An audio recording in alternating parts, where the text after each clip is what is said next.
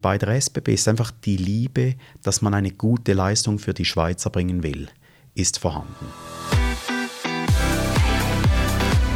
Meet the CFO, ein Podcast der Universität St. Gallen mit Dirk Schäfer und Florian Hohmann. Ja, ich freue mich sehr. Wir sind heute zur ersten Podcast-Folge Meet the CFO in Bern-Wankdorf an einem leider regenverhangenen Sommertag, was ja eigentlich atypisch ist und äh, sitzen aber eigentlich einem sonnigen Gemüt gegenüber. Christoph Hammer, CFO. Wer bist du? Was machst du hier? Zunächst mal ganz herzlichen Dank. Äh, mein Name ist Christoph Hammer. Ich bin äh, der Finanzchef der SBB, die Schweizerischen Bundesbahnen, die man äh, in der Schweiz natürlich kennt und im Ausland etwas weniger, leider etwas ortsgetrieben. Oh, ich dachte gerade im Ausland hätte die SBB den allerbesten Ruf, weil sie mit Pünktlichkeitswerten auftrumpfen kann, wo zum Beispiel die Deutsche Bahn ähm, rot werden muss und sich in die Ecke stellen darf. Ja, das ist in der Tat so. Ich glaube, unsere Werte sind sehr gut. Die sind auch im europäischen Schnitt wirklich auf Top-Ebene. Äh, Good News ist aber, dass die Schweizer eine sehr hohe Erwartungshaltung haben und wir eigentlich in der Schweiz nicht nur geliebt werden wegen der Pünktlichkeit, äh, ich glaube, die hat sich jetzt verbessert, definitiv, aber nichtsdestotrotz ist das immer noch ein Punkt. Die Schweizer wollen pünktlich von A nach B kommen und solange sind sie unzufrieden, wenn das nicht vonstatten geht. Da kommen wir gleich nochmal drauf, was dann auch so die Herausforderungen sind, die man da bewältigen muss. Wenn wir ähm, erst nochmal so ein bisschen auf deine Karriere kommen, was war eigentlich der erste Job nach dem Studium? Äh, ich habe direkt begonnen zu arbeiten. Ich habe mit 15 eine Lehre gemacht und habe dann erst später eine vierjährige Metallbauzeichnerlehre, habe erst später dann studiert, berufsbegleitend. Und ich, äh, mein erster Job nach dem Studium war dann bei PricewaterhouseCoopers im Management Consulting. Das heißt eben, da war dann auch ein bisschen der Wechsel vom Maschinenbauzeichnen Richtung Finanzfunktion? Da war definitiv der Wechsel, wobei ich als Metallbauzeichner, da hast du Projekte zu verantworten und wenn du Projekte hast, ist das nicht nur eine technische Komponente, sondern hat auch immer eine kaufmännische Komponente und mich hat eigentlich immer beides fasziniert. Am Schluss ein Projekt machen, das auch einen gewissen Gewinn abwirft. Hm. Das heißt, dann kam erstmal Beratung. Ähm, war das ähm, auch aus heutiger Sicht äh, ein guter Start ins äh, Berufsleben dann? Ich glaube, in der Konstellation, wie ich sie jetzt hatte, ich habe die Basis bereits äh, kennengelernt, glaube ich, ist das definitiv ein guter Start dann gewesen nach dem Studium. Wenn jetzt jemand noch nie in der Praxis gearbeitet habe, finde ich es möglich, ein möglicher Weg, aber aus meiner Optik nicht ganz ideal. Ich denke, es ist gut, wenn man ein gewisses Handwerk in irgendeiner Art und Weise schon mal kennengelernt hat und auch wirklich anwenden kann. Weil Beratung ist äh, dann, ich sage jetzt mal, Du stehst da gegenüber Menschen, die gestanden in der Berufswelt sind und du möchtest denen auch gegenübertreten auf einem bestimmten Niveau, wo du was beibringen kannst oder wo du was einbringen kannst und nicht nur Methoden abarbeitest. Für Studenten gilt ja Beratung häufig als sexy. Mhm. Ähm, gerne gewählter Berufseinstieg. Ähm, mit der Perspektive, die du gerade eingenommen hast, ähm, was würdest du denen entgegenhalten? Was macht auch der, den Direkteinstieg in einem Industrieunternehmen oder eben in einem Unternehmen wie die SWB attraktiv? Also ich glaube zunächst mal, es gibt nicht den Weg, sondern ich glaube, wichtig ist, dass wir verstehen, dass jede Person für sich selber einzigartig ist. Es ist aber auch wichtig, dass du dir die Frage stellst, was hast du für eine Leidenschaft? Und für die einen kann es den Beraterweg sein, aber für die anderen kann es eine Industrie sein. Oder für, die, für den anderen geht es dann in Richtung, ich sage jetzt mal Dienstleistung, Financial Services, wo du dann entsprechend äh, deinen Weg und dein Glück hoffentlich findest. Wichtig, glaube ich, ist, dass du ein Bild hast, was du gerne machst und auf Basis dessen dann auch dir für dich selber einen Weg skizzierst, in welche Richtung es geht. Ähm, wie war das bei dir denn dann früher? Ich nehme mal an, wenn dein Karriereweg so verlaufen ist, hast du nicht schon als Jugendlicher den Traum gehabt, mal CFO zu werden, sondern ähm, wie ist das denn, was war denn dein Bild oder wie hast du dich als Typen eingeschätzt, wo du mal landen wirst? Ja, also zunächst mal, als ich 14 Jahre war, wusste ich, was ich nicht will. Mhm. Noch länger auf der in der Schulbank äh, zu sitzen und äh, langweiligen Lehrern zuzuhören. Äh, und auf Basis dessen habe ich gesagt, ich will was wirklich anpacken. Und das ist in der Schweiz etwas anders als in Deutschland. In der Schweiz ist eine Lehre ein sehr solides Fundament, etwas äh, anzugehen äh, und auf Basis dessen du nachher weiter dich entwickeln kannst. der CFO-Job ist dann eher so per Zufall reingekommen, muss ich ganz offen gestehen. Ich war in der Beratung, habe dann gesagt, oh, ich glaube, langsam ist die Zeit da, wo ich mal äh, wieder in die Linie wechsle. Und da ist irgendein Executive Searcher gekommen und hat dann gesagt, du, äh, Starbucks in Zentraleuropa sucht einen CFO.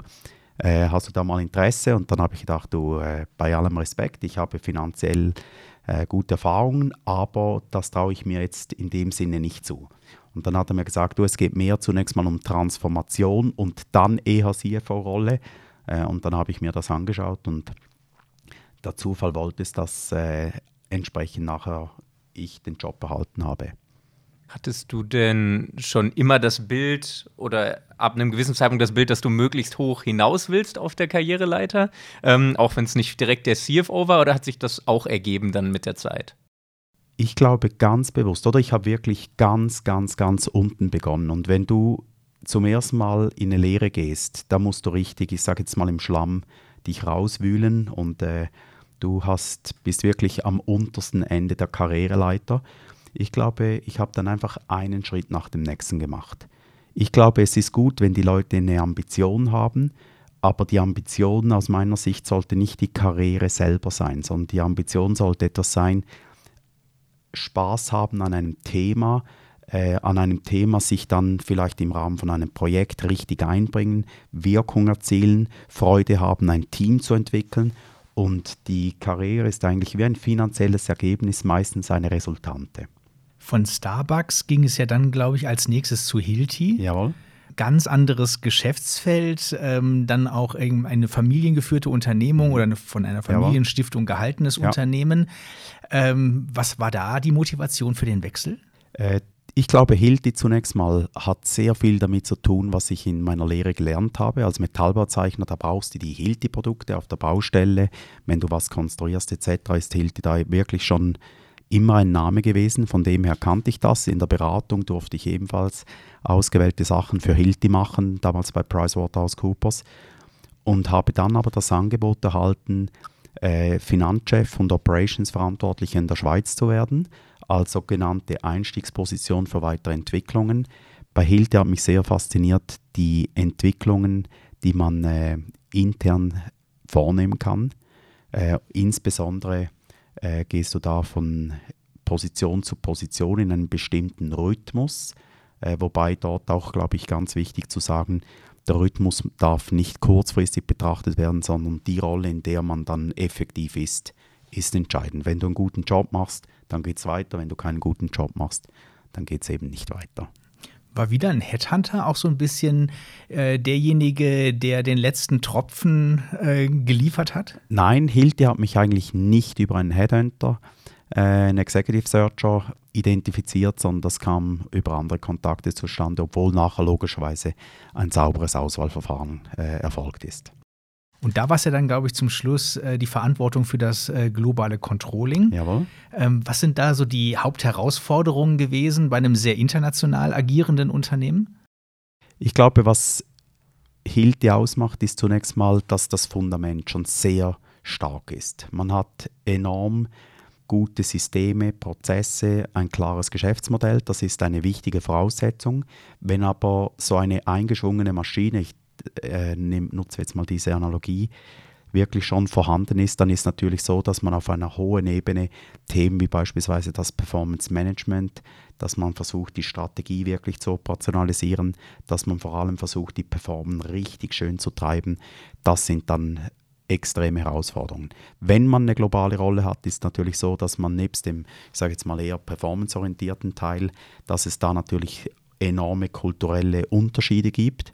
Und wenn man zum Beispiel jetzt im Bereich der Finanzen das Thema Governance betrachtet, ist natürlich ein Unterschied, ob man in Deutschland agiert oder in Chile oder irgendwo in Singapur. Da gibt es einfach gewisse Unterschiede, die man sich vor Augen führen muss, dass es das gibt und dann sich so quasi mit der Rolle selber ranrobbt und versteht, okay, wie funktioniert was. Am Schluss habe ich aber schon auch gelernt, dass der Mensch ein Mensch ist und äh, auf gut Deutsch, wenn du mit einem Syrer zusammen bist versus mit einem Chinesen, dass wenn man dann wirklich mit dem Menschen arbeitet, dass das unheimlich Spaß machen kann, äh, global da auch tätig zu sein. Jetzt ist ja der Firmensitz bei Hilti nicht ganz so äh, international global, sondern äh, man könnte zwar sagen, ja, ganz in der Nähe des Machtzentrums von Liechtenstein, man könnte aber auch sagen, das ist irgendwie hinter den sieben Bergen bei den sieben Zwergen. Äh, wie hat sich das eigentlich so, ähm, wenn man da im Tal hockt, wo ja eigentlich auch die ganzen Hilti-Liegenschaften dann äh, sich befinden, ähm, wie nimmt man das wahr, wenn man da eigentlich ein internationales Business hat, aber man ist wahnsinnig, ähm, sag ich mal, ländlich, lokal äh, verankert? Also ich habe damals bei Hilti in Zürich begonnen, also in Adliswil, wo der Hauptsitz, Hauptsitz Schweiz ist, bin dann nachher nach Manchester gegangen, eine faszinierende Stadt in England, habe dort eine Region als Finanzchef übernommen und wir haben dort auch ein Shared Service Center aufgebaut und da glaube ich waren die sieben Zwerge hinter den sieben Bergen waren entsprechend noch nicht so im Zentrum. Selbstverständlich, wenn Leute dann direkt ins Headquarter kommen als solches, ist das nochmals eine andere Thematik. Wenn man jetzt die Brücke macht zur vorhergehenden Frage, ist, glaube ich, aber auch wichtig, dass man sagt, die Menschen sollen schauen, vor allem, dass sie irgendwo zunächst mal arbeiten, wo wirklich die Action beim Kunden geschieht. Und ich glaube, dann ist, ich sage jetzt mal, dieses Machtzentrumsgehabe in Head Offices etc kommt dann in eine komplett andere Dimension rein. Das hat mir extrem geholfen, dass ich wirklich an der Peripherie war und nicht direkt im Machtzentrum. So, und dann kam Bern. Was war denn da das Kauf mich Argument der SBB? Also zunächst mal, ich durfte in der Beratung bereits vor 20 Jahren die SBB beraten. Ich weiß, was das für eine faszinierende Unternehmung ist. Äh, und die Idee war eigentlich ganz einfach. Ich wollte, ich habe mir irgendwann mal gesagt, äh, so, jetzt glaube ich, bin ich reif für einen globalen oder einen Group CFO-Job und auf Basis dessen habe ich dann äh, das Angebot der SBB erhalten, habe mir das sehr, sehr gut angeschaut, habe auch äh, die verschiedenen Facetten der SBB betrachtet und habe mich dann entschieden, diesen Schritt zu wagen. Ist natürlich jetzt, wenn ich jetzt einfach mal versuche, ähm, da ein bisschen kritisch ähm, was dagegen zu halten, damit wir hier mal richtig diskutieren können, weniger international als äh, die Hilti ist. Wahnsinnig lange Planungsperioden, wenn man zum Beispiel neues Rollmaterial, wenn man das ausschreibt, das dann hinterher gebaut wird, eingesetzt wird, da sind wir bei 40, 50 Jahren Gesamtnutzungsphase. Das heißt, ähm, das Tempo wird irgendwie gefühlt für mich langsamer. Also du widersprichst, wenn das alles falsch ist. Ähm, ist das jetzt so ein Job, wo man sagt, okay, ich bin ähm, 45, starte da und 20 Jahre super überschaubar, noch nicht mal die Hälfte der Planungsperiode des Rollmaterials. Das ist aber jetzt der Rest meiner Karriere so. Ja. Also ich glaube, ich habe bei PwC, bei Starbucks, bei Hilti habe ich das Globale gesehen. Ich habe aber auch vom Kern selber immer gemerkt, dass mir eigentlich spannende Geschäftsmodelle fasziniert haben. Also wenn du beispielsweise die SP betrachtest, ja, die haben äh, weniger eine globale Ausprägung. Wir haben gewisse internationale Geschäfte wie im Cargo-Bereich oder im Personenverkehr, aber eigentlich ist es sehr stark fokussiert auf die Schweiz. Was aber äußerst spannend ist, ist, dass du unterschiedliche Geschäftsmodelle hast, wie im Bereich Personenverkehr. Du hast Immobilien, du hast Infrastruktur, du hast Energie, du hast ein riesiges Engineering äh, um die gesamten Entwicklungsschritte äh, weiterzugehen. Und auf Basis dessen war natürlich dort das Geschäftsmodell eine absolute Faszination. Der zweite Punkt ist definitiv gewesen das politische Umfeld. Die Spannung, in dem die SBB ist, äh, ist enorm. Also ihr seht das vor allem, wenn irgendwo in einer Schlagzeile, sei das in der NZZ oder auf Blick, dass der Begriff SBB auftaucht, dann sind die Click-Rates um etwa das Zehnfache höher als normale Seiten, die aufgerufen werden.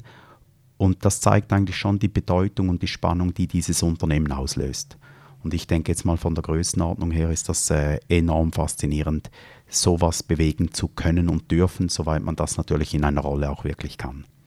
Wie ähm, ist, schwingt da das Pendel zwischen spannend und anstrengend, wenn man zum Beispiel weiß, Preisgestaltung, da wird als erstes mal der Preisüberwacher äh, dann hinschauen, der braucht auch eine Legitimation für seinen Job. Das heißt, dem muss man in irgendeiner Form entgegenkommen. Das wird man dann schon von Anfang an ein bisschen mit einkalkulieren müssen. Sind das äh, die Komponenten, die den Job für dich spannend machen oder wo du sagst, naja gut, okay, das ist jetzt dann schon ein bisschen die Schattenseite?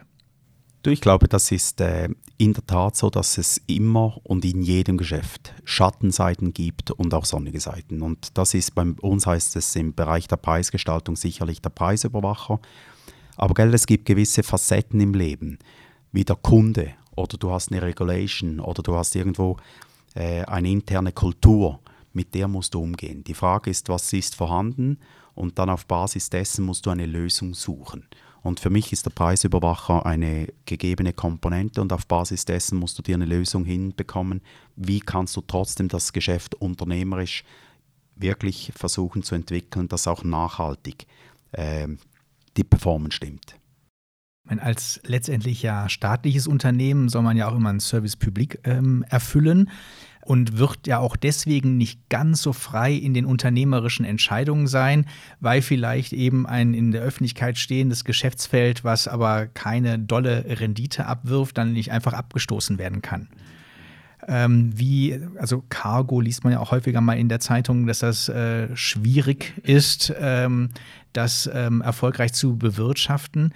Wie ist das eben für einen äh, CFO? Kriegt man dann immer direkt Tränen in die Augen, wenn man sieht, oh Mann, die verhageln mir jetzt hier mein Gesamtergebnis?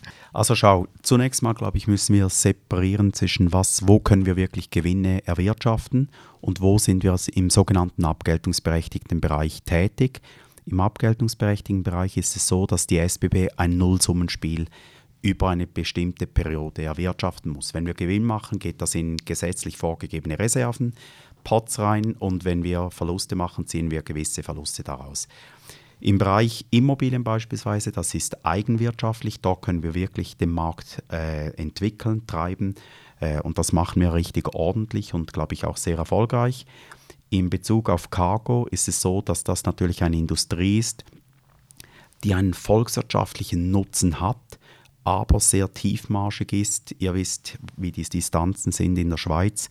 Die sind nicht irgendwie 3000 Kilometer Cargozüge, doppelstöckig etc., äh, wo du von A nach B bewegen kannst, sondern das sind vor allem Kurzstrecken und das sind vor allem Ganzzüge, die durch die Schweiz gehen, damit vor allem die Straße äh, auch entlastet wird, in Klammer inklusive den Unterhalt. Also auf Basis dessen muss man dort, wenn du Cargo ansprichst, ganz ehrlich auch sagen, ja, der Gewinn ist eine Thematik. Wir sind dort ordentlich, haben wir uns entwickelt, sind aber definitiv noch nicht auf der Erwartungshaltung. Der Nutzen, den aber Cargo von der SBB wirklich abwirft für die Schweiz, äh, ist wirklich äh, höher zu gewichten. Oder zumindest, ich sage jetzt mal, für einen Finanzer äh, ist das ebenbürtig. Äh, das musst du irgendwo in dieses Gesamtbild reinbringen. Spannend ist ja eben auch, du hast ja gerade Immobilien angesprochen. Ähm, wenn ich jetzt nochmal Corona nehme, wir stecken ja immer noch mittendrin letztendlich, dann ähm, finde ich, ist eine Sache, die auffällt, dass zum ersten Mal auch eigentlich das Geschäftsmodell der SBB ähm, nicht in Frage gestellt wird, aber äh, zum ersten Mal seit langem redet man wieder darüber, es vielleicht doch sicherer mit dem Auto zu fahren, als sich in einen voll besetzten äh, Zug äh, hineinzusetzen. Man hat ja auch während Corona selber bei allen äh, Mobilitätsanbietern natürlich gesehen, dass die Nachfrage wahnsinnig zurückgegangen äh, ist und da teilweise sehr leere Züge jetzt für die SBB äh, rumgefahren sind. Und wenn wir jetzt eben auf Immobilien kommen, Homeoffice, ganz groß äh, bei vielen in der Corona-Krise praktiziert und plötzlich auch für erstaunlich gut befunden, so dass man jetzt darüber spricht, dass weniger gewerblich genutzte oder Büroliegenschaften in der Zukunft erforderlich sein werden. Die SBB erschließt sich ja gerade eigentlich viele Bahnhofsareale, wo man ähm, die Grundstücke jetzt freigeben kann für eine Immobiliennutzung und baut ja auch gerade sehr viel Neues. Also in Zürich ist schon viel entstanden an ja. der Europaallee, ja. äh, aber es sind ja auch andere Städte. Muss da jetzt ein Strategieschwenk erfordern? Also zunächst glaube ich mal, haben wir wirklich mit Corona ein Tierchen im Raum, auf das wir wirklich achten müssen. Ich glaube, wir wissen, wir müssen zunächst mal die Einschätzung machen, erlauben mir, bevor wir dann auf die Immobilien gehen, äh, das auszuführen. Corona, wir sind im ersten Drittel, im Eishockey spricht man von drei Dritteln und manchmal auch nach Verlängerung. Wir sind jetzt gerade mal nach dem ersten Drittel. Und die Auswirkungen werden in der Tat aufgrund von den erwähnten Trends oder möglicherweise auch Megatrends äh, werden wirklich äh, die Spuren hinterlassen. Ich glaube, wichtig an der Stelle ist zunächst mal zu sagen, wir haben das kurzfristige Problem, das wir lösen müssen. Das heißt konkret für uns, wir müssen die Leistungen erbringen. Die Schweiz muss funktionieren, dass die Leute von A nach B kommen. Wir müssen die Güter, nicht nur die Schutzmasken, sondern auch andere Güter, wir müssen die auch transportieren äh, an der Stelle und wir müssen diese Rolle, die die SBB hat, wirklich wahrnehmen. Das ist mal ein Kernauftrag, den wir jetzt mal kurzfristiger Natur äh, ansetzen müssen. Mittellangfristig, glaube ich, weiß niemand von uns, wie das äh, effektiv sich entwickelt. Ich glaube, das ist wirklich Kaffeesatzlesen. Wir wissen oder wir glauben zu wissen, dass aber wirklich einzige, einzelne Trends, wie beispielsweise das Homeoffice, äh, enorm stark äh, eine Ausprägung erha erhalten werden. Äh, und auf Basis dessen müssen wir natürlich uns die Frage stellen, was die Konsequenzen sind.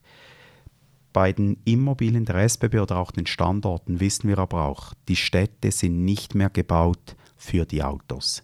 Wenn ihr beispielsweise durch Zürich fährt, seht ihr, dass dort äh, nur von A nach B wirklich mit dem ÖV du äh, ideal äh, durchkommst.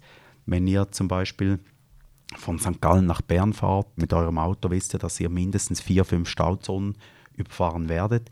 Und ob du dann irgendwie dreieinhalb Stunden im Auto sitzt, versus zwei Stunden mit einer Maske im Zug. Da muss ich jetzt wirklich sagen, ich glaube, die Leute sind auch so affin, Zeit zu sparen und die Zeit zu, richtig zu allozieren, dass sie den ÖV wieder nehmen werden.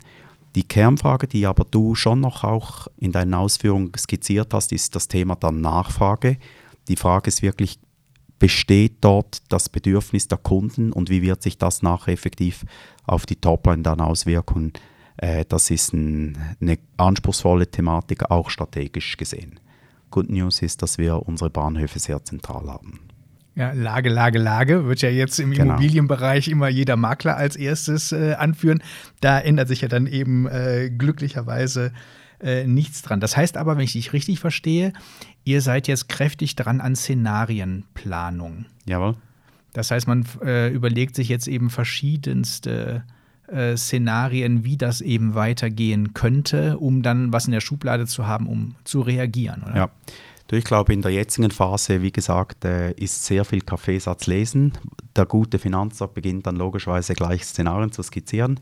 Von uns selber, wir haben mal ursprünglich sieben Grundszenarien skizziert, um zu sagen, okay, wie entwickelt sich das Tierchen? Oder bei den Volkswirtschaftern sagst du, du hast irgendwelche L-Shapes, U-Shapes, V-Shapes, W. Äh, Shapes etc. Und in einer ähnlichen Art und Weise ist die Thematik, wenn du das SBB-Geschäftsmodell anschaust, haben wir gewisse Erwartungen oder Annahmensätze, die variieren können. Sieben Stück, sagst du? Wir haben ursprünglich sieben Stück gehabt. Wir haben nachher das zusammengedampft auf drei, auf zwei und sind jetzt bei einem, ich sage jetzt mal, Grundszenario, wo wir auf Basis dessen logischerweise die ganze Finanzierung, die Kapitalisierung äh, natürlich betrachten müssen, um nachher auch Entscheidungen zu treffen, wie gehen wir links oder rechts. Wichtig aber an der Stelle ist, dass du vor allem auch mit vorbehaltenen Entschlüssen arbeiten musst und dass du beispielsweise jetzt im Bereich der Liquidität gewisse, ich sage jetzt mal, äh, Grundlagen schaffst, damit du agieren kannst, wenn wirklich Cash -Train, der Cash-Train weitergeht, der das eigentlich ja nicht gewünscht ist. Kannst du da irgendwelche Grundannahmen mit uns teilen, äh, wo wir verstehen eben quasi, was glaubt jetzt die SBB, wie äh, die grundsätzlichen Entwicklungen sein werden? Also die Grundannahmen kannst du eigentlich fast selber für dich mal ausrechnen, wenn du siehst, wie viel GEA-Abonnementen wir haben und was geschieht, wenn die, sich wenn die das nicht erneuern äh, als solches. Aber einfach, dass ihr mal eine Größenordnung habt. In einem typischen Corona-Monat haben wir einen Cash-Train zwischen 150 und 200 Millionen. Das ist die Größenordnung, auf die du dich einstellen kannst und auf Basis dessen könnt ihr euch wahrscheinlich überlegen, äh, was das nachher organisatorisch auch heißt, wie man das angeht. Äh, mich hat nur interessiert, wie ihr euch letztendlich von den sieben Szenarien dann auf ein Szenario geeinigt habt, wie ihr zu diesem einen Szenario gekommen seid, weil du ja selber sagst, wir wissen alle nicht, wie es weitergeht. Es ist unglaublich viel Unsicherheit in der Luft. Wann gibt es den Impfstoff? Das kann ein Jahr, zwei Jahre, drei Jahre dauern. Kommt der überhaupt? Äh, wie habt ihr das gemacht? Das kam mir eigentlich vor, wie wenn ich jeweils mit dem Flieger durch die Wolkendecke ging. Je weiter du nach oben kommst, desto klarer wird der, der Himmel. Und irgendwann bist du mal außerhalb der Wolke, vielleicht noch hat es einige Wolkenfetzen und da wird das Bild klarer. Und ich glaube, so ist auch im Bereich, wenn du vor allem in großen Unsicherheiten hast und wirklich unterschiedlichste äh, Möglichkeiten vonstatten gehen könnten, gehst du hin und äh, sagst dann, okay, jetzt können wir das Bündel etwas enger machen oder wir fokussieren uns dann auf ein, zwei oder drei Szenarien. Geht ihr in dem Szenario denn konkret von einem möglichen Zeitpunkt aus, wo sich alles wieder normalisiert? Habt ihr euch da irgendwie versucht, was einzuschätzen, auf irgendeinen Zeitraum geeinigt? Die SBB hat sechs verschiedene Geschäftsmodelle und anhand dessen haben wir uns ein Modell erarbeitet, wo wir gesagt haben, du, wann kommen wir wieder, ich sage jetzt mal, auf diese 2019er Ebene hoch? Äh, wie lange dauert das? Kommen wir wieder hoch? Was sind die Trigger Points? Jetzt sind beispielsweise im öffentlichen Verkehr die Maskenpflicht als ein Beispiel, äh, die wirklich da auch Einfluss haben im positiven wie im negativen. Und auf, in gewissen Punkten haben wir dann auch Marktforschung betrieben, wo wir wirklich dann gesagt haben, wir haben da regelmäßige Umfragen, was geschieht, wenn du eine Maske trägst im ÖV, trägt das was bei, dass die Nachfrage steigt oder eben äh, stagniert oder sinkt. Was sind da eure Erkenntnisse, wenn ich fragen darf? In der aktuellen Situation gibt die Maske in der Tat mehr Sicherheit äh, im ÖV, dass man wirklich den Reger benutzt. Wir sehen auch, dass wir, wir sind jetzt äh, ursprünglich mal auf etwa 15 Prozent des normalen Volumens gewesen in der Spitze der Corona-Zeit und haben dann uns jetzt wieder hochgerobbt auf rund 70, 75 Prozent äh, an der Stelle und da sind wir relativ gut auf Kurs, dass das wieder nach oben geht.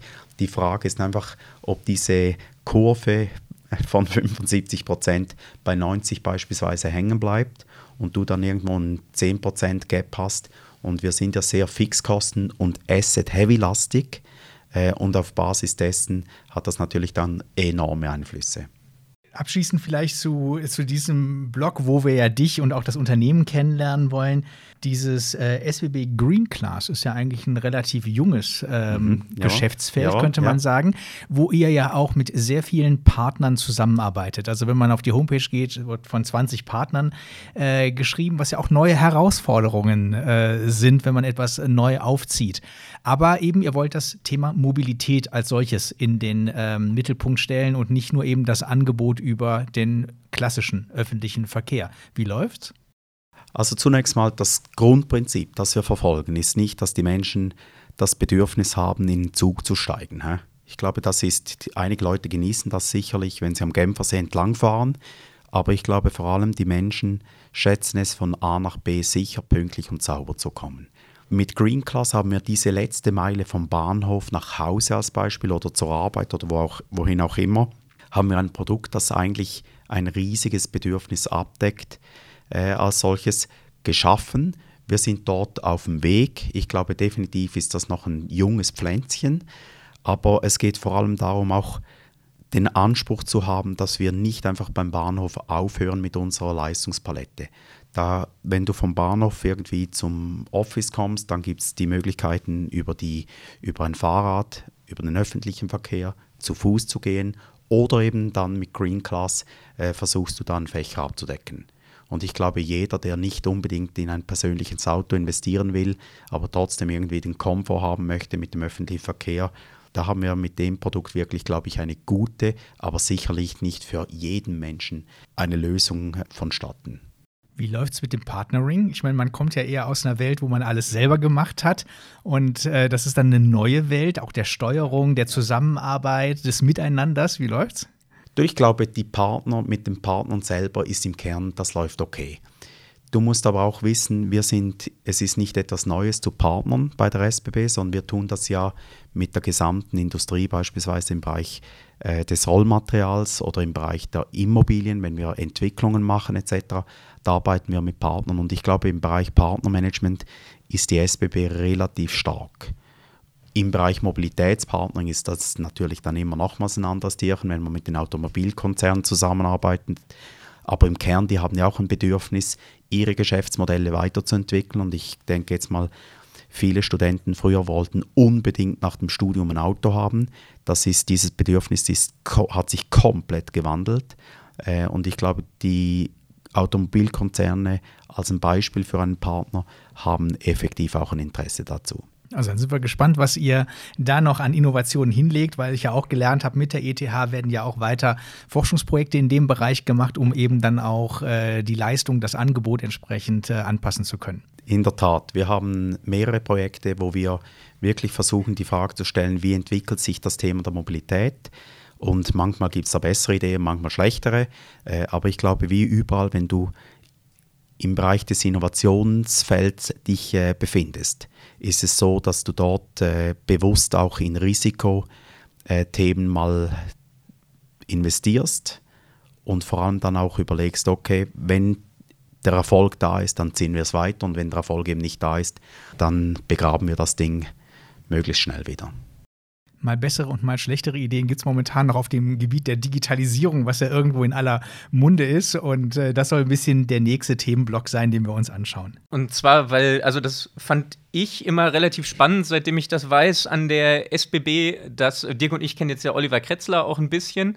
Ähm, der ist ja, soweit ich weiß, bei dir an der Finanzabteilung auch mit aufgehängt, dass ihr da wirklich eine Person habt, die verantwortlich ist im Finanzbereich für die Digitalisierung. Und bei anderen Unternehmen, in denen wir sind, es gibt selten im Finanzbereich, es werden mal mehr Data Scientists jetzt angestellt, aber häufig hat man einen CDO, der auf Konzernebene irgendwo angehängt ist, aber selten jemanden, der verantwortlich ist im Finanzbereich selbst dafür. Wie ist das bei euch zustande gekommen? Warum habt ihr das? Also wir müssen sauber äh, differenzieren. Wir haben den Oliver Kretzler, den du angesprochen hast, der ist im Bereich Finanzen. Mhm. Wir haben natürlich im Bereich Digitalisierung noch viele andere äh, von diesen Einheiten in der SBB verteilt. Also wenn du im Bereich der Bahninnovation schaust, dann gibt es da ganze Teams im Bereich von Drohnen zur Überwachung beispielsweise von Gleisanlagen äh, in Bezug auf äh, Smart Cities etc. Da haben wir ganz unterschiedliche Töpfe bei der SBB, wo welche Innovationen vorantreiben.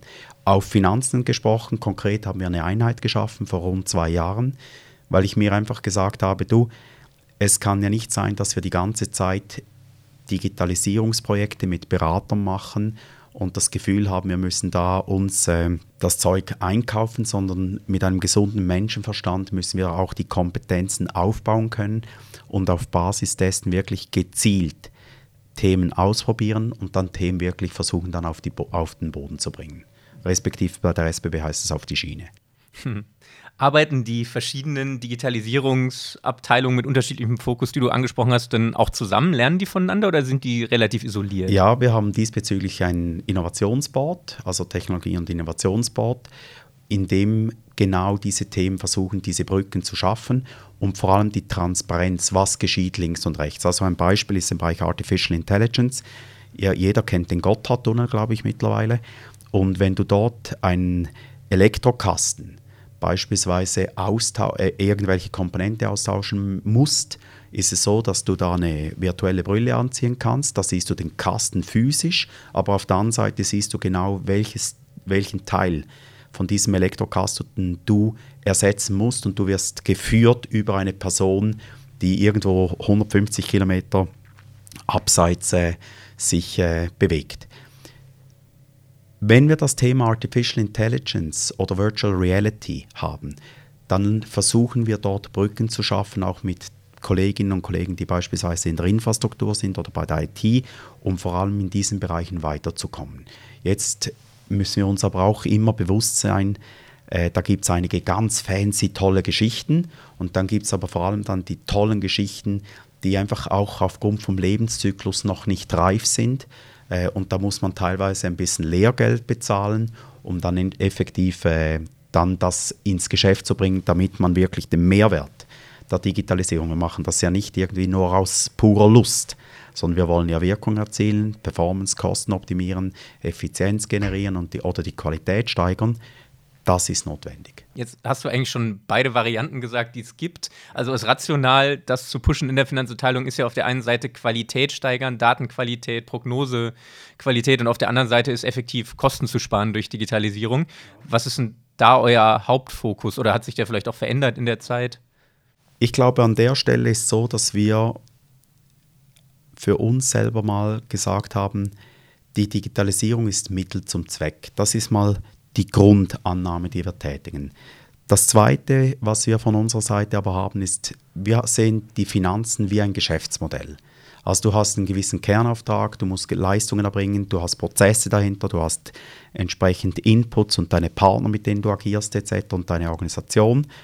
Und auf Basis dessen haben wir uns dann die Frage gestellt, wie entwickeln wir das Gesamtsystem nachhaltiger, besser, in einer höheren Qualität und vor allem auch günstiger dann und haben dann gesagt, wo wollen wir konkret investieren und wo lohnt es sich, was zu digitalisieren. Für uns selber heißt digitalisieren aber immer im Vorfeld zunächst mal Sachen vereinfachen, Sachen sauber durchzudenken, zu standardisieren und dann zu digitalisieren. Alle reden von Digitalisierung, aber wenn du gewisse Grundvoraussetzungen nicht geschafft hast, bringt ja auch nichts. Mhm. Und was sind da momentan eure Hauptprojekte? Wo habt ihr jetzt zuerst den Hebel angelegt? Wir haben unterschiedlich, in, auch teilweise in unterschiedlichen Einheiten. Wir haben vor rund dreieinhalb Jahren zum ersten Mal äh, mit Robotics begonnen, mit einzelnen kleinen Piloten. Da sind wir jetzt im Shared Service Center dran. Äh, da darf man aber auch sagen, auch wenn das gut und toll und schön ist und äh, fancy, äh, muss man aber einfach bewusst sein, das ist ein Werkzeugkasten, äh, wenn ihr diese Robotik-Softwaren äh, entsprechend einsetzt. Und da gibt es immer wieder zwei, drei Schritte nach vorne und einen zurück äh, als solches, dass das auch klar ist. Der zweite Teil, den wir haben, ist im Bereich der Projektion, also im Bereich der Planung.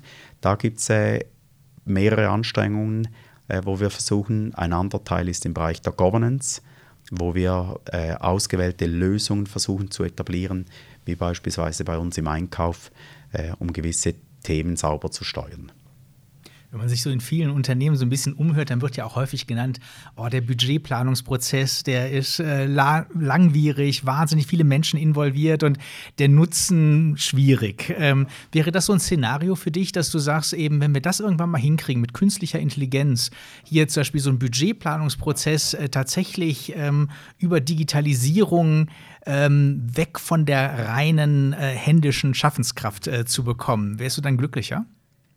Also am Schluss selber willst du ja einen Plan haben, damit du nachher ableiten kannst, was konkret zu tun ist im Bereich der Projekte oder in Bezug auf Investitionen. Das ist ja mal der Zweck von einem Plan. Oder du musst ein Bild haben der Zukunft und was bedeutet das, welche Performance du hast.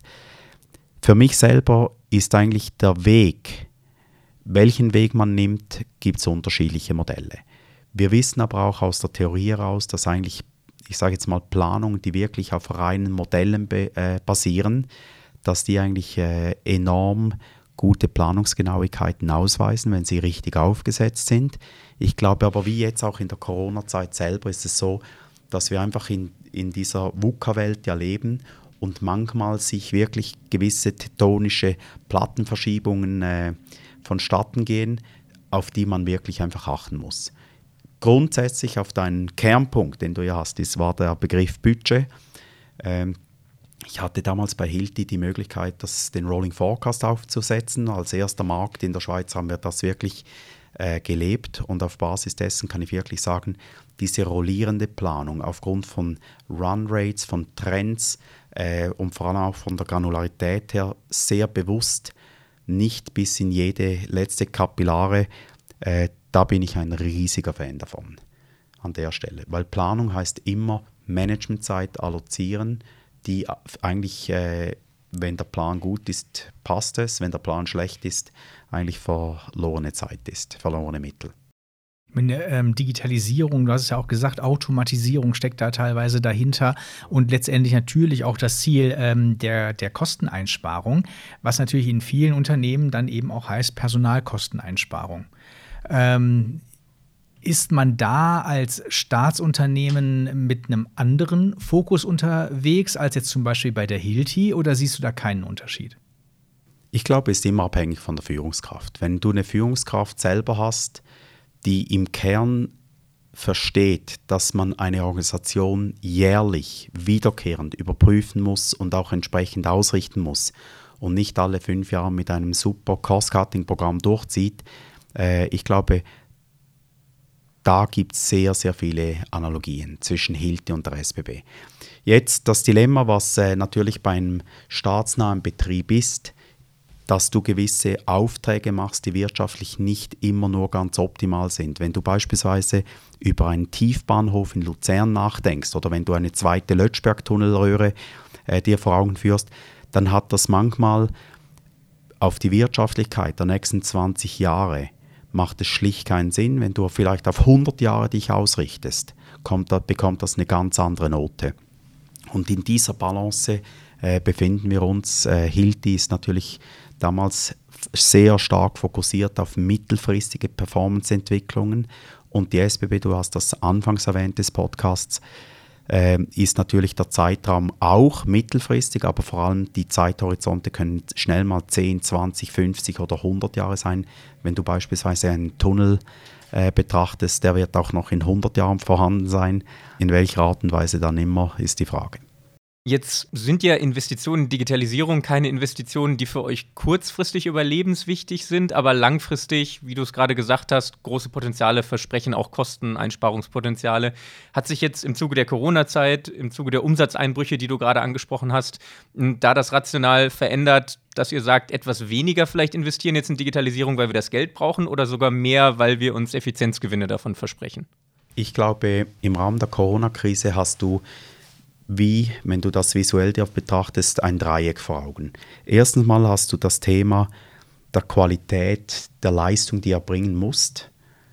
Du hast das Thema der kurzfristigen äh, Cashflow-Optimierung und du hast dann das mittel-langfristige Profitdenken über Rosie oder weiß Gott was auch immer. Und jetzt, im jetzigen Stadium ist es so, dass du wirklich die Projekte oder zumindest wir tun das, anhand von diesem Dreieck ausrichten musst. Du kannst nicht alles heute und hier und jetzt machen, weil schlicht, wenn du einen Cash-Train hast, äh, als solches musst du auch auf den Cash achten. Was du aber auch nicht tun kannst, ist, wenn wir beispielsweise im Bereich der Fahrzeugflotten gewisse Erneuerungen machen müssen oder wenn du Bestellungen hast äh, oder auch im Bereich der Digitalisierungsprojekte, dann ist es so, dass du auf diesen Karte setzen musst, weil du ansonsten laufende Verträge äh, unterbrechen musst und auch Strafen zahlen darfst, äh, die du eigentlich nicht äh, haben möchtest. Aber also kurzfristig achtet ihr da schon, dass es, dass da relativ viel Cash abgeflossen ist, was jetzt nicht mehr in, das, in einige Projekte fließen kann, also dass ihr jetzt ein bisschen zurückfahrt? Also eigentlich die einzelnen Projekte werden überprüft. Und wir sind dran auch zu sagen, was kann jetzt parkiert werden, was soll verschoben werden äh, und vor allem, was soll aber auch getrieben werden. Und das, du hast dort einfach diesen Spielraum und jedes einzelne Projekt muss äh, betrachtet werden. Auf das Thema jetzt mit dem Oliver Kretzler im Bereich Robotics, wir ziehen das Robotics weiter und durch, weil wir wissen, wir müssen dort, wir dürfen dort nicht nachlassen weil wenn ihr die Robotics-Thematik nehmt, beispielsweise mit den Finanzen, das hat einen Lebenszyklus in einer Unternehmung. Du gehst hin, baust einige Pots, äh, schaust, wie das funktioniert. Okay, geht's weiter, die nächste Runde. Und irgendwann kommt das Thema, wie steuerst du das Ganze? Also wie ist die Governance sichergestellt? Oder bei einem SAP hast du bestehende Strukturen, wie du das organisierst, mit First, Second Level Support und weiß Gott was alles. Und das Gleiche gilt ja auch für die Pots weil die sind ja, wenn die mal in, äh, wirklich äh, im System drinnen sind, musst du ja auch schauen, dass die gewartet sind, musst schauen, dass diese entsprechend auch den Regulatoren, wir haben sehr starke Regulatoren im Bereich der Finanzen, aber auch in Bezug auf die Bundesvorgaben, dass da nichts Falsches läuft. Also von dem her sind wir gut, äh, gut beraten, wenn wir dort jetzt nicht irgendwie am falschen Ort einen Stecker ziehen. Wenn wir da mal ein bisschen nach vorne schauen, zehn Jahre sagen wir mal. Ähm, wir kennen ja jetzt die langen Planungsperioden. Äh, was glaubst du, hat sich in dieser Zehn-Jahres-Periode im Finanzbereich durch Digitalisierung verändert? Also ich glaube sicherlich mal, was da lege ich die Hand ins Feuer, der Reifegrad von gewissen Lösungen entwickelt sich stark. Also wenn ihr beispielsweise an SAP R2 noch denkt oder an SAP R3 oder dann jetzt äh, SAP for HANA, etc., da spürt man, dass wirklich die Entwicklung in Bezug auf die Qualität dieser Systeme, dass das wirklich in die richtige Richtung geht. Da glaube ich, das ist mal das Erste. Was ich aber auch glaube, ist, dass die Spezialisierung massiv zunimmt. Ich kann mir nicht vorstellen, dass du äh, noch in zehn Jahren mit einer gleichen Finanzorganisation die Probleme bewältigen kannst oder die Aufgaben äh, abarbeiten kannst. Wenn du jetzt zum Beispiel das Thema Reporting Analytics betrachtest, da gibt es komplett neue Möglichkeiten, Chancen. Die sind teilweise einfacher, aber das Gesamtsystem wird nicht einfacher. Das heißt, du brauchst massiv spezialisiertes Personal, die auch fähig sind, wirklich diese komplexen Systeme zu bewältigen und vor allem die Subsysteme, die diese Daten beispielsweise auch liefern weil die Daten, wie wir ja wissen, die sind äh, zwar überall spricht man von perfekten Lösungen, und dass man da mit intelligenten Tools eigentlich die richtigen Werte rauskriegt. Aber bei den Finanzen können die Werte nicht 95% genau sein, sondern 100%. Das ist der Anspruch und auf Basis dessen brauchst du Spezialisten. Welche Skillprofile siehst du da für deine Abteilung, die in der Vergangenheit äh, weniger im Zentrum gestanden sind? Ich glaube, was sicherlich von den Fähigkeiten her sehr stark braucht, sind Menschen, die das Thema Prozesse und Systeme als Einheit verstehen. Dass die Menschen verstehen, dass ein Prozess heutzutage nicht einfach mal modelliert werden kann und dann kommen irgendwann die Systeme, sondern dass das heute aufgrund der, der verschiedenen Applikationen, die wir haben, dass das eine Sache ist und die Leute wirklich verstehen müssen, wie das funktioniert. Der nächste Schritt ist dann bei diesen Menschen, dass die verstehen, wie das Gesamt, die Gesamtlandschaft ist, der IT- und der Prozesslandschaft und nachher die Kausalitäten von den unterschiedlichen äh, Applikationen. Einfach, dass ihr mal versteht, von was wir hier sprechen. Äh, die gesamte SBB hat 1000 Programme, mit denen wir arbeiten und 4000 Schnittstellen. Das sind im Bereich des Betriebs, im Bereich Energiewerke, im Bereich der Finanzen, HR etc.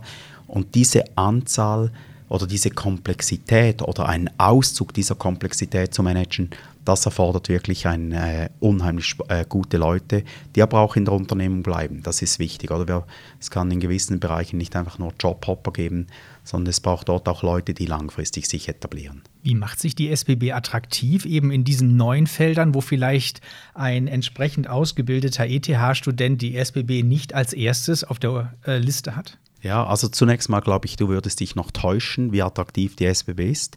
Wir sind, glaube ich, in der IT Nummer 4 oder 5 in der Schweiz.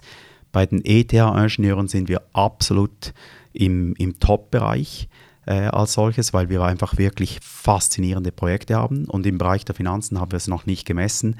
Aber ich kann dir einfach jetzt sagen, wir haben Atomphysiker schon rekrutiert, äh, wir haben gute Leute von der Uni St. Gallen rekrutiert äh, und da gibt es verschiedene. Was du aber haben musst, ist deine Affinität, dass du Spaß hast an der Mobilität dass du Spaß hast bei jetzt, wenn wir auf die Finanzen zu sprechen kommen, Spaß hast an, der Finanz, an den Finanzthemen und dass du das auch in einer großen Unternehmung verstehen möchtest.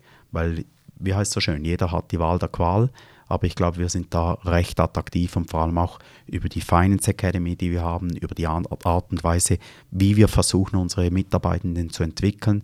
Wir haben über 70 Prozent Eigenentwicklungen äh, als solches bei den SBB Finanzen. Ich glaube, da sind wir wirklich attraktiv. Braucht es denn in Zukunft deiner Meinung nach bei euch in der Finanzabteilung auch mehr Allrounder, die was von Finanzen und gleichzeitig von den, Techn von den neuen Technologien verstehen? Oder reichen die zwei Spezialisten, da sind die Controller und da sind die Data Scientists? Die Grundidee muss sein, dass wir diese Spezialisten haben, wie beispielsweise im Bereich Reporting, Analytics, aber wir haben ja beispielsweise, wenn du hingehst und sagst, wir haben einen Finance-Business-Partner, der nachher beim Business helfen muss, die Performance zu treiben, die brauchen natürlich diese Insight im Bereich Accounting Controlling. Das muss auch äh, wirklich im Rucksack von diesen Menschen sein. Wir haben entsprechend ein riesiges Interesse daran, Menschen auch zu entwickeln. Für mich ist wichtig, dass die Menschen, wenn man sich entwickelt, dass sie wirklich Schritt für Schritt für Schritt das äh, tun können und wir da auch entsprechend die Grundlagen leisten. Wird das die Kultur bei der SBB auch mit verändern? Du meinst jetzt in Bezug auf die was wir jetzt tun, beispielsweise bei den Finanzen. Man muss, du sprichst ja gerade davon, man muss die Leute letztendlich mitnehmen auf eine Reise. Ja. Auf eine Reise in diese neue Welt, die vielleicht technikaffiner ist, ähm, anders gestaltet als die Vergangenheit und wo man neue Skills braucht. Jawohl. Neue Skills heißt häufig auch neue Menschen vom Typ, von der Persönlichkeit her verändert sich dadurch eben zum Beispiel auch eine Kultur in einer Finanzabteilung, wenn man eben sagt, ich möchte diesen neuen Typus, den möchte ich mehr unter meinen Mitarbeitern sehen. Ich glaube, die Kultur verändert sich nicht durch das man es natürlich sagt. Wir haben vor eineinhalb Jahren haben wir unsere Organisation neu aufgesetzt äh, in Bezug genau um diese Herausforderungen anzugehen. Und die Leute müssen das spüren. Mit Projekten, mit gemeinsamen Erfolgen.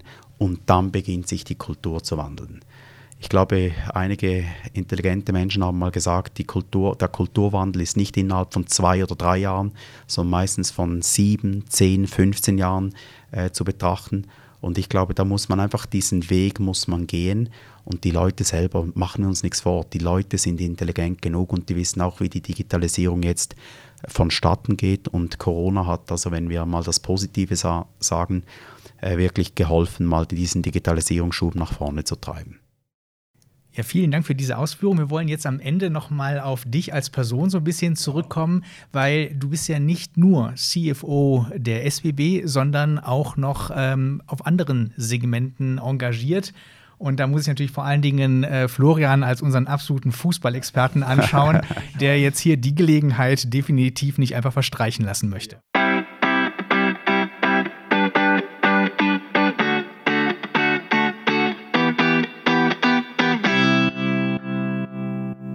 wir haben uns im Vorgespräch ja schon ein bisschen über unsere Vereine unterhalten, den FC St. Gallen oder bei mir den VfL Bochum, aber als äh, relativ lange in St. Gallen wohnhafter Mensch bin ich auch sehr positiv eingestellt gegenüber dem FC St. Gallen. Ähm, deswegen würde mich natürlich als erstes mal interessieren, wie bist du dazu gekommen, dass du bei der äh, FC St. Gallen Event AG im Verwaltungsrat sitzt? Jawohl, also wir haben, ich war mal Spieler beim FC St. Gallen und wenn du in der Ostschweiz geboren bist, dann kriegst du irgendwie mal eine Farbe aufgestrichen und die lässt dich nicht mehr los. Und das Grün-Weiße ist, glaube ich, bei jedem Schulkind äh, ist das gegeben. Wenn du auf dem Pausenplatz äh, musstest du ein Shirt von Grün-Weiß tragen und nicht von irgendwie Blau-Weiß oder was für Farben es auch immer gibt. Äh, und das kommt mal so quasi mit dem Shoppen zu dir. Äh, ich habe dann bei den Junioren beim FC St. Gallen gespielt und war immer fasziniert. Ich bin natürlich ein begeisterter Fan mit Saisonabos etc. gewesen und per Zufall kam ein Aktionär auf mich zu. Ich bin mit dem in einem Beirat und auf Basis dessen hat er gesagt, du, wir haben große Probleme beim FC St. Gallen. Das war vor rund zweieinhalb, drei Jahren. Äh, und wir müssen wirklich das, oder wir möchten das Teil neu aufsetzen. Äh, hättest du Interesse, da dich einzubringen? Und äh, ich sage ganz offen, jeder Mensch hat eine Leidenschaft oder mehrere. Und der FC St. Gallen ist definitiv eine. Und ich habe einfach Freude, dass wir da wirklich nachhaltig versuchen, da etwas aufzubauen. Und der Club ist schon über 140 Jahre alt. Und da jetzt auf einer gewissen Zeitphase äh, da wirklich ein, sich einzubringen, es gibt ja schon viele gute Leute, die vor uns was gemacht haben, äh, das ist wie eine, nicht nur eine Leidenschaft, sondern eine Verpflichtung. Mhm. Ja, kann ich sehr gut verstehen. Wie ist denn da genau deine Rolle im Verwaltungsrat? Also was sind da konkret deine Aufgaben? Im Verwaltungsrat selber ist mal zunächst, du bist ja Teil vom Gesamtsystem. Also der Verwaltungsrat hat die herkömmlichen Kernaufgaben, für die man verantwortlich sein muss. Wenn wir sind zu fünft und ich bin natürlich sehr stark im Bereich jetzt der Finanzen, Strategie, Organisation engagiere ich mich. Also diese Felder, wo ich wirklich persönlich Kompetenzen habe. Selbstverständlich hat dann jeder das Gefühl, er sei im Sport auch noch spannend und richtig und äh, am richtigen Platz. Aber da gibt's, äh, da haben wir im VR auch andere Kollegen, die noch etwas mehr als ich verstehen. Obwohl jeder natürlich den Anspruch hat, äh, wie überall auch, wie bei der SBB übrigens auch, man versteht da das Gesamtsystem von Anfang an. Was sind da für dich die allergrößten, also es gibt sicher ganz viele Unterschiede, so die allergrößten Unterschiede zwischen der finanziellen Führung bei einem mittelständischen oder auch großen Unternehmen und bei einem Fußballverein? Also ich glaube, die Dimensionen sind natürlich äh, massiv kleiner, aber wie heißt es so schön, wenn man es im Kleinen kann, äh, hilft das einem auch das Große dann zu verstehen. Das ist wie eine kleine Voraussetzung, äh, die man als Finanzperson haben muss. Äh, in Bezug auf die Herausforderungen selber kann man sagen, Corona schlägt auch dort ein. Also bei der SBB haben wir minus 85 Prozent äh, Einnahmen gehabt. Bei den, äh, beim FC St. Gallen sind wir auf Null. Also wenn du keine Zuschauer im Stadion haben kannst oder nur 1000 in Anführungszeichen, äh, das ist eine Herausforderung. Wir haben jetzt das Glück gehabt, dass wir sehr schnell auch dort mit Szenarien gearbeitet haben, haben dann gesagt, was muss jetzt geschehen, damit wir dort das Überleben des Clubs sicherstellen können.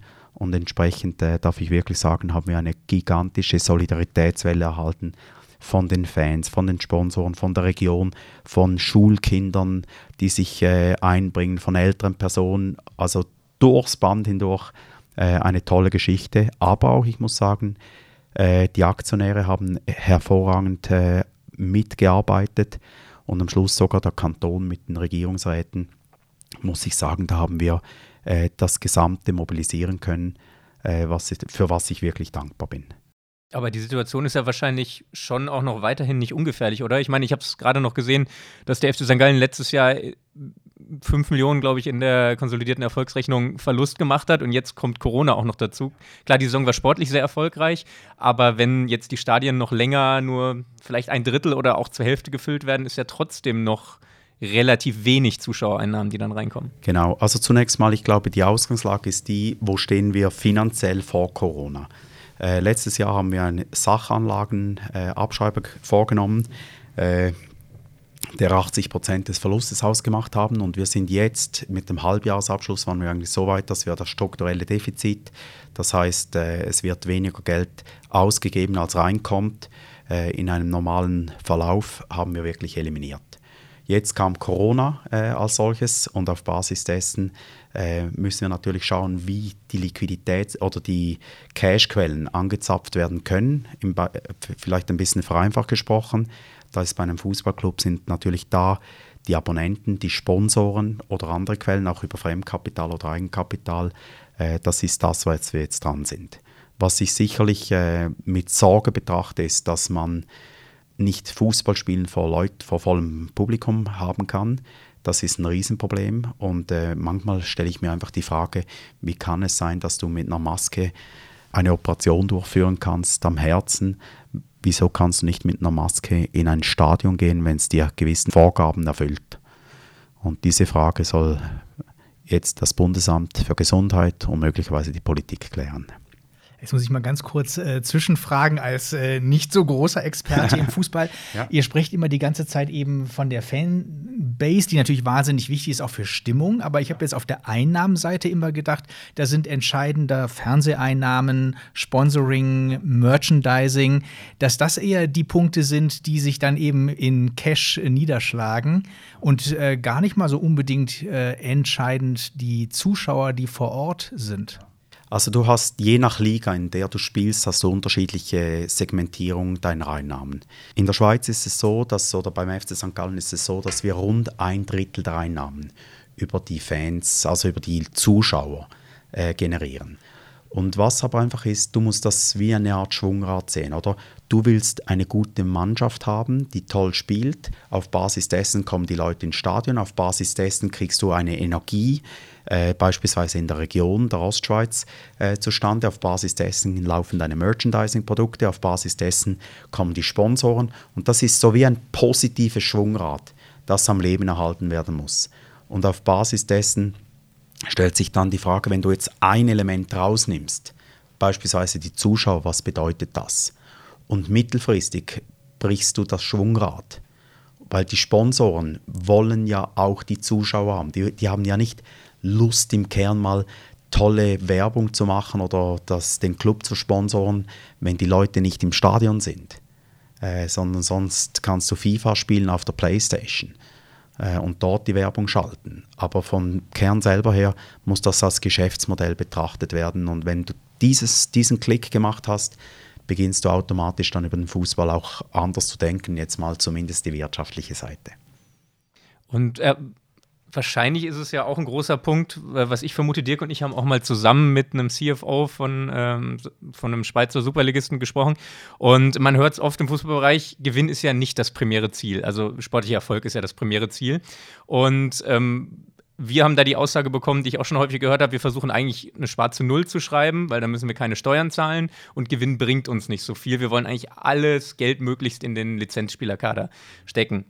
Und wenn jetzt eine Einnahmequelle wegfällt, ist das wahrscheinlich ja einmal ein großes Problem. Und äh, was ich jetzt gemacht habe in der Corona-Zeit, ich habe mir mal den deutschen Fußball angeschaut und eine Analyse gemacht, wie es den Vereinen so geht. Und in der deutschen Bundesliga von den 18 Bundesligisten sind zwei Vereine schon vor Corona überschuldet gewesen mit negativem Eigenkapital und fünf andere Vereine haben eine sehr, sehr geringe Eigenkapitalquote, weil eben nie Rücklagen gebildet werden.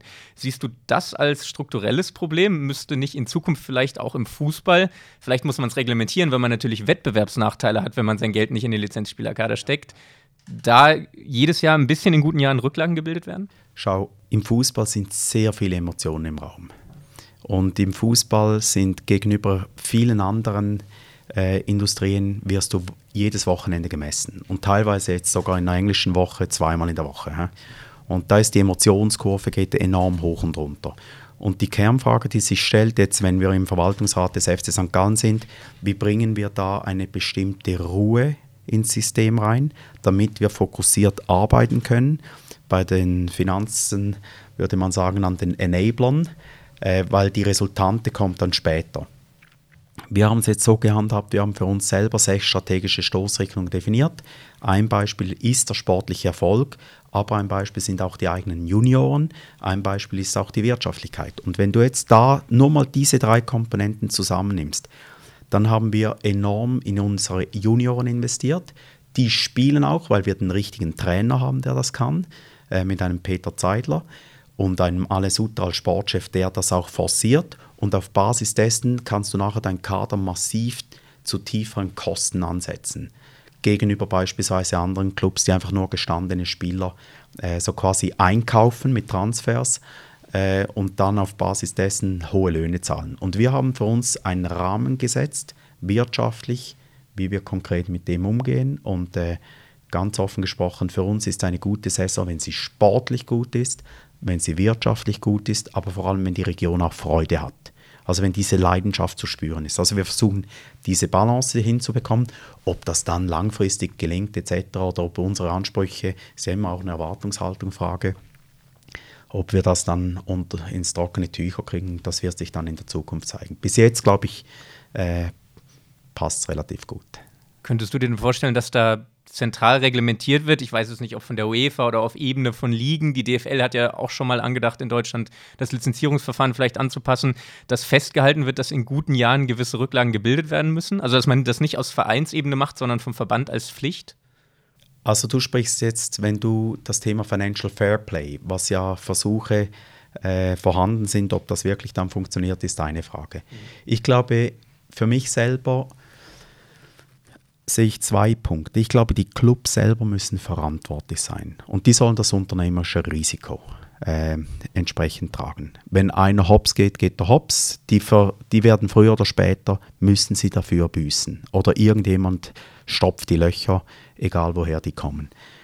Das Zweite, was mir aber viel wichtiger ist, ist, dass wir Transparenz haben und dass wir vor allem, wenn wir die Lizenzierungen anhaben, dass dort die Prüfung dieser Clubs zentral geschieht und nicht durch die Clubs selber. Also beispielsweise, wenn du eine Revisionsgesellschaft hast, bei einer normalen Aktiengesellschaft, wird die ausgewählt vom Verwaltungsrat, an der Generalversammlung äh, sagst du dann noch äh, zu und auf Basis dessen sollte aber diese Revisionsgesellschaft von der Liga kommen. Um einfach diesen Hebel, dass du wirklich einheitliche Revisionsstandards hast, wo du nachher in die Bücher siehst, in deine Bilanz, in deine Erfolgsrechnung und dann wirklich siehst, hey, wird hier sauber gearbeitet oder nicht. Das wäre eigentlich mein Wunsch, dass man sich auf sowas einigen könnte. Warst du beim Spiel gestern eigentlich hier in Bern? Also für alle Zuhörer, gestern war das Spiel Bern gegen St. Gallen, das letzte Saisonspiel? Selbstverständlich war ich hier und äh, im Stadion und äh, mit sehr vielen Emotionen, was eigentlich nicht finanztypisch ist. Hä? Was man aber auch raushört, natürlich auch bei euch beiden. Deswegen will ich mal schnell die Brücke ja. nochmal zurückschlagen, äh, aber es passt auch ganz gut. Ich habe äh, ein Zitat von dir gefunden, wo du jetzt nur sinngemäß eben sagst, lieber ambitionierte Ziele knapp nicht erreichen, als nicht ambitionierte Ziele erreichen. Ja. Wenn wir es jetzt auf St. Gallen beziehen, ist Zweiter geworden. Wäre das jetzt so? Lieber ein ambitioniertes Ziel, Meister zu werden, nicht knapp nicht erreichen, ist man jetzt trotzdem zufrieden? Ich glaube, jeder Mensch, der ambitioniert ist und sich eine Ambition setzt und die manchmal ein bisschen höher zieht, äh, erhöht auch die Erwartungshaltung. Und es gibt ja die Formel für äh, Happiness, dass man sagt, was hat man erreicht, dividiert durch die Erwartungen. Und rein aufgrund von dieser Erfolgsformel oder von dieser Happiness-Formel darfst du sagen, wir sind nicht ganz zufrieden. Wenn du aber jetzt ganz nüchtern betrachtest, woher wir kommen, wer wir sind, äh, wie viele Ressourcen wir haben, wir haben ja vielleicht 20, vielleicht 30 Prozent der, groß der, der großen anderen Clubs, muss ich wirklich sagen, da haben wir massiv die Erwartungen übertroffen. Haben wir natürlich eine Ambition, äh, das haben wir, aber wir dürfen nebst der Ambition müssen wir jetzt auch eine gewisse Realität reinbringen, dass wir überleben äh, als Club und vor allem als Liga aufgrund der Corona-Krise. Ich würde sagen, dann schließen wir mal mit einer Kurzfragerunde ab, oder? Genau, dazwischen noch. Ich gerne was dazwischen schieben, ja. weil okay. ähm, wenn man jetzt eben so ein bisschen anschaut, worüber wir jetzt die ganze Zeit gesprochen haben und dich als Person ja auch äh, so ein bisschen äh, kennengelernt haben, dann lebt man ja trotzdem auch immer in Rahmenbedingungen. Ja. Ähm, wenn man jetzt auf der Homepage äh, der SBB schaut, dann sieht man, dass die oberste Geschäftsführung momentan eigentlich männlich besetzt ist und zwar ähm, ausschließlich. Ähm, dieses Gender-Thema oder Diversity-Thema ähm, treibt ja ganz viele äh, Unternehmen und auch die Politik letztendlich um. Äh, wie würdest du das sehen? Wichtig, dass man sich hier weiterentwickelt oder sagst du viel zu hoch aufgehängt? Also zunächst mal in der Konzernleitung stimmt das, was du gesagt hast. Wir haben aber im Verwaltungsrat beispielsweise haben wir eine Präsidentin, wir haben auch mehrere Verwaltungsratsmitglieder, äh, die weiblich sind. Im Kern selber ist es für mich einfach in Bezug auf Diversity und Inclusion geht es für mich aber nicht nur um das Geschlecht, sondern für mich ist wichtig, dass wir die Rahmenbedingungen schaffen, dass wir unterschiedliche Menschen zusammenbringen können, dass die Menschen fähig sind, in Teams zu arbeiten, die unterschiedlich sind. Egal, ob das jetzt das Geschlecht ist oder ob das die, äh, die Herkunft ist oder ob das auch das Alter ist. Ich glaube, das ist für mich entscheidend. Was ich konkret sagen kann bei den Finanzen, wir haben äh, uns nicht ein riesiges Diversity and Inclusion Programm äh, auf die Fahne geschrieben, sondern wir haben einfach gesagt, es gibt fünf Grundsätze, die wir im Bereich Diversity and Inclusion äh, leben wollen, weil das muss von innen kommen. Das kann nicht aufdoktoriert werden äh, von außen, top-down. Äh, und wir haben uns committed, das zu tätigen. Und ein einfaches Beispiel ist, und das gehört zu Diversity Inclusion, ist, dass wir sicherstellen, äh, dass beispielsweise gewisse Meetings zu einem Zeitpunkt stattfinden, wenn Personen, die die Kinder in die Krippe bringen müssen, auch wirklich dort sein können. Also bei mir beim Finance Leadership Meeting, das beginnt um 9.15 Uhr. Früher hat das immer um 8 begonnen und ich habe gesagt, hey, Geist, das funktioniert nicht, sondern wir müssen die Rahmenbedingungen. Und das sind fünf Grundsätze. Äh, das ist jetzt eine Ausprägung dieses Beispiel gewesen von einem dieser Grundsätze und wir versuchen uns anhand von dem zu orientieren. Aber lasst uns dort bewusst sein, das ist ein Kulturwandel und auch der wird mehrere Jahre dauern und ich bin sehr, sehr froh.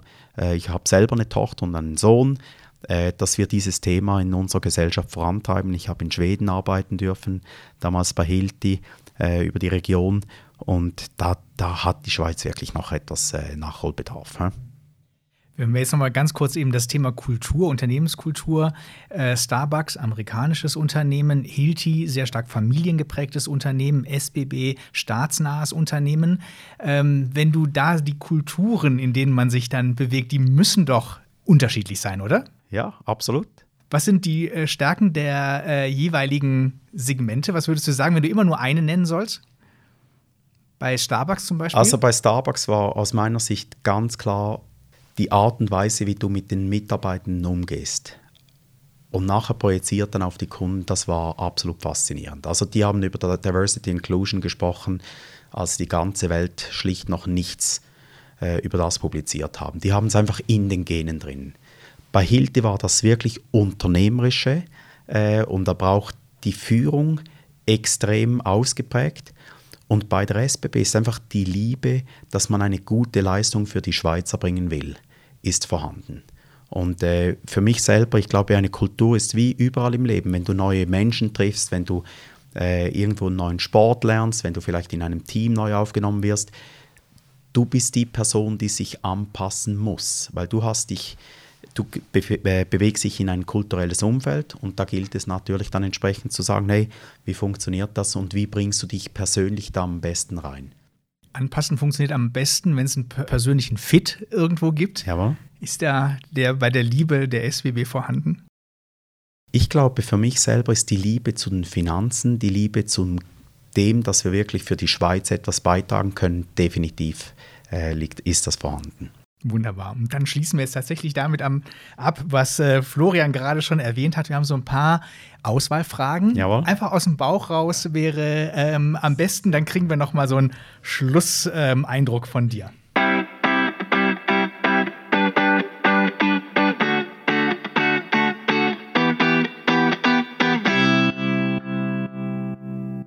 Ja, du Du als Privatperson, äh, würdest du sagen, lieber Auto oder lieber Zug? Zug. Lieber Do-it-yourself oder Handwerker anrufen? Am liebsten Do-it-yourself, aber ich kann es nicht ganz gut, also rufe ich auch öfters den Handwerker an. Als Stadt und nicht als Fußballverein jetzt? St. Gallen oder Bern? St. Gallen? Was war das jetzt eine Frage? Ja. Okay. St. Gallen. Wieso? Weil es eine absolut faszinierende Stadt ist und ein Eigenleben hat, äh, das jetzt wirklich, wenn man es identifiziert oder mal schaut, wohin es geht, einzigartig ist. Ja, ich, ich wohne da, ich kann nur zustimmen. Aktiv Sport treiben oder die Couch, wenn Entspannung angesagt ist? Aktiv Sport treiben, aber nicht als Müssen, sondern als Lustgefühl. Lieber Rotwein oder Bier? Rotwein. Ausnahme ist in der Halbzeitpause beim FC St. Gallen, da teile ich mit meinem Verwaltungsratskollegen ein Klösti. Normalerweise bei der SBB eher 40 oder eher 60 Stunden Woche? Für die Konzernleitung definitiv eher 60. Buch lesen oder Podcasts hören? Beides. Aber wenn ich jetzt eins auswählen kann, dann lieber Buch lesen. Bei einem schönen Nachtessen lieber Vorspeise oder lieber Dessert? Vorspeise. Lieber Homeoffice oder ins Büro gehen? Ins Büro gehen. Lieber Interrail oder eine Pauschalreise? Gute Frage. Ich glaube eher Interrail. Und allgemein lieber reisen oder lieber zu Hause sein? Reisen. Wunderbar. Ganz, ganz herzlichen Dank. Das war eine kurzweilige Zeit, die wir hier gemeinsam miteinander verbringen durften. Danke, dass du dich äh, zur Verfügung gestellt hast und hier Rede und Antwort gestanden hast, ohne zu wissen, auf was es ankommen wird, sondern dich einfach äh, ins kalte Wasser hast begeben. Das freut uns sehr. Ja, das hat mich auch sehr gefreut. Ganz herzlichen Dank an euch und vor allem auch die Zuhörenden. Ich glaube, da sind auch viele Studenten darunter. Allen viel Erfolg. Schaut, ob es was bei der SBB gibt. Es lohnt sich. Genau, und jetzt einen abschließenden Satz hast du noch, der auch ganz zum Schluss kommt. Und zwar ähm, ganz kurz, was soll in den Geschichtsbüchern der SBB über dich stehen? Irgendwann mal. Dass man die SBB wirtschaftlich nachhaltig entwickelt hat. Vor allem auch in der Corona-Zeit. Das heißt, äh, Zahlen, Daten, Fakten, das ist das, was für dich sprechen soll in der Tat, in der jetzigen Situation geht es wirklich um das. Und äh, wir haben dermaßen eine, einen Einschnitt in unserem Leben, dass ich mir das wirklich wünschen würde. Weil es lohnt sich, dieses Unternehmen lohnt sich, was geleistet wird, tagtäglich, von frühmorgens bis spät in der Nacht. Das lohnt sich einfach, äh, sich einzusetzen. Merci. Vielen, vielen Dank.